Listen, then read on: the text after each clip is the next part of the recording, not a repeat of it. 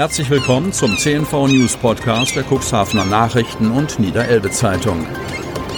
In einer täglichen Zusammenfassung erhalten Sie von Montag bis Samstag die wichtigsten Nachrichten in einem kompakten Format von sechs bis acht Minuten Länge.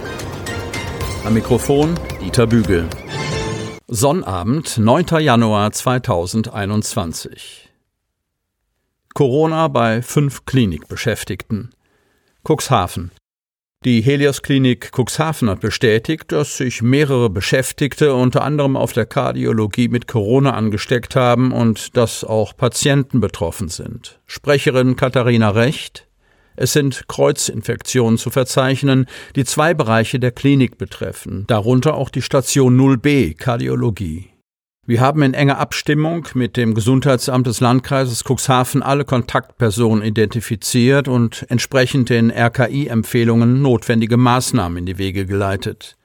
Nach sofortiger Verlegung der positiv getesteten Patienten auf die Infektionsstation seien alle Patientinnen und Patienten in den betroffenen Bereichen sowie alle Mitarbeiterinnen und Mitarbeiter des gesamten Hauses getestet worden. Darüber hinaus wurden die Hygienemaßnahmen in der gesamten Klinik angepasst, sodass jeder Mitarbeiter derzeit vorsorglich eine FFP2-Maske trägt, heißt es. Derzeit sei, stand Freitagnachmittag, bei insgesamt fünf Mitarbeitern der Klinik eine SARS-CoV-2-Infektion nachgewiesen. Diese befänden sich in häuslicher Isolation und würden vom Gesundheitsamt betreut. Weitere Personalausfälle sind daneben nicht zu verzeichnen, so Katharina Recht. Ebenfalls würden derzeit 13 Patientinnen und Patienten mit einer nachgewiesenen SARS-CoV-2-Infektion in der Helios Klinik Cuxhaven stationär behandelt, zwei davon auf der Intensivstation. Die Hintergründe dieses Infektionsgeschehens seien noch unklar. Angesichts der erheblich gestiegenen regionalen Inzidenz sei nicht auszuschließen, dass sich Mitarbeiter außerhalb der Klinik angesteckt hätten. Darüber hinaus könne es aufgrund der Inkubationszeit auch bei Patienten während eines Krankenhausaufenthalts zu einem Ausbruch von Covid-19 kommen.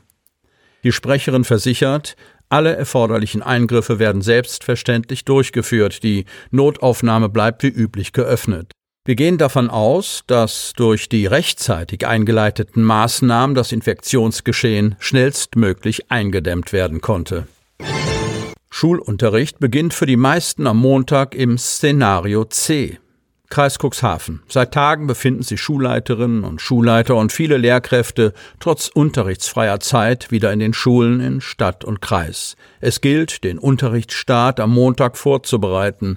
In den allermeisten Fällen bedeutet das Kontakt zu den Eltern aufnehmen, Lernmaterialien zusammenstellen und verschicken. Denn in der ersten Woche nach den Ferien werden so gut wie alle Kinder in Niedersachsen zu Hause unterrichtet. Das sogenannte Szenario C tritt in Kraft.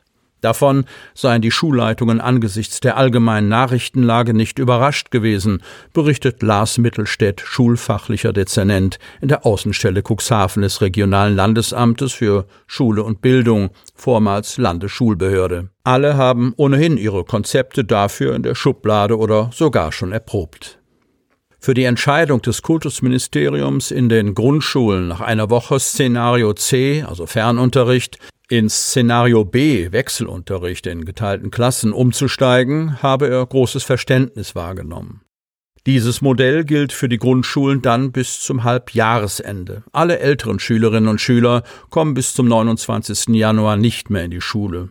Ausnahme Abschlussklassen erhalten schon ab Montag Unterricht nach dem Szenario B und bei Berufsschülern kann es je nach Sparte Einzelregelungen geben. CDU kein Schlick vor Schahörn. Kreis Cuxhaven. Die CDU im Landkreis Cuxhaven lehnt das Vorhaben Hamburgs, Hafenschlick in einer Deponie vor in der Elbmündung zu verklappen, strikt ab. Der Vorstoß von Hamburgs Wirtschaftssenator Michael Westhagemann sei ein Schnellschuss, sagte der Kreisvorsitzende Enak Ferlemann, zugleich parlamentarischer Staatssekretär im Bundesverkehrsministerium belastete Sedimente aus dem Hamburger Hafen bei Schahörn zu lagern, das geht gar nicht, meinte Ferlemann mit Blick auf den Schutz des benachbarten Weltnaturerbes des Nationalparks Wattenmeer. Diese Position sei Hamburg bei der Verlängerung des Forums Tideelbe auch mitgeteilt worden. Ferlemann, wir halten eine Ablagerung in der ausschließlichen Wirtschaftszone für deutlich sinnvoller. In diese Richtung muss es gehen, auch wenn das erheblich teurer wird. Aber das ist dann eben so. Die Problematik der massiven Zunahme an Sedimenten in der Elbe verlange nach einer Lösung. Eine könnte sein, Baggergut zur Kleigewinnung für den Deichbau einzusetzen. Sobald Tagungen wieder möglich sind, soll das Thema zwischen den Vertretern des Bundes und der Länder Hamburg, Schleswig-Holstein und Niedersachsen bei einem sogenannten Schlickgipfel auf den Tisch kommen. Dissertation über drei resiliente Dörfer, Oberndorf. Wie widerstandskräftige Dörfer ein Beispiel für andere sein können, ist Teil einer Dissertation, in der auch Oberndorf an der Oste neben zwei weiteren Dörfern in England und Spanien eine tragende Rolle spielt. Mit der Traumnote Summa Cum Laude hat Alistair Adam Hernandez seine herausragende Doktorarbeit über resiliente Dörfer abgeschlossen. In dieser Doktorarbeit hat er sich besonders mit drei Dörfern beschäftigt. Mit dem norddeutschen Oberndorf an der Oste, mit Wooler in der englischen Grafschaft Northumberland und mit Albarracin in der nordöstlich spanischen Provinz Teruel. Geflügelpest. Tiere bleiben vorerst im Stall. Kreis Cuxhaven. Der nordöstliche Bereich der Samtgemeinde Landhadeln ist ab Sonntag kein Beobachtungsgebiet mehr im Zusammenhang mit dem Ausbruch der Geflügelpest in Schleswig-Holstein. Die damit verbundenen weitergehenden Einschränkungen werden mit Wirkung zum 10. Januar aufgehoben. Die Aufstallungspflicht für das Freilandgeflügel besteht jedoch weiterhin für den gesamten Landkreis Cuxhaven. Aufgrund eines Ausbruches der Geflügelpest in einem Gänsebestand in Schleswig-Holstein musste Ende November ein Teil des Beobachtungsgebietes auch im Landkreis Cuxhaven im nördlichen Bereich der Samtgemeinde Landhadeln eingerichtet werden. Dieses Beobachtungsgebiet könne nach Angaben der Kreisverwaltung nun wieder aufgehoben werden, weil ein weiterer Ausbruch nicht festgestellt worden sei. Allerdings habe es immer noch zahlreiche Nachweise von Geflügelpest bei Wildvögeln entlang der Küstengebiete Schleswig-Holsteins und Niedersachsens, aber auch weiter im Binnenland gegeben. Auch Ausbrüche der Geflügelpest in Geflügelbeständen mehrerer Bundesländer weisen auf die weiterhin hohe Eintragungsgefahr der Geflügelpest in Hausgeflügelbestände hin. Die Aufstallungspflicht für das Freilandgeflügel bleibt daher für den gesamten Landkreis Cuxhaven bestehen. Die bekannten Biosicherungsmaßnahmen in Wirtschaftsgeflügelbeständen und Hobbygeflügelhaltungen müssten weiterhin streng eingehalten werden, um Ausbrüche der Geflügelpest mit allen daraus resultierenden Konsequenzen im Landkreis Cuxhaven zu verhindern. Dilemma für Gewerbegebiet in Hemmoor. Hemmoor.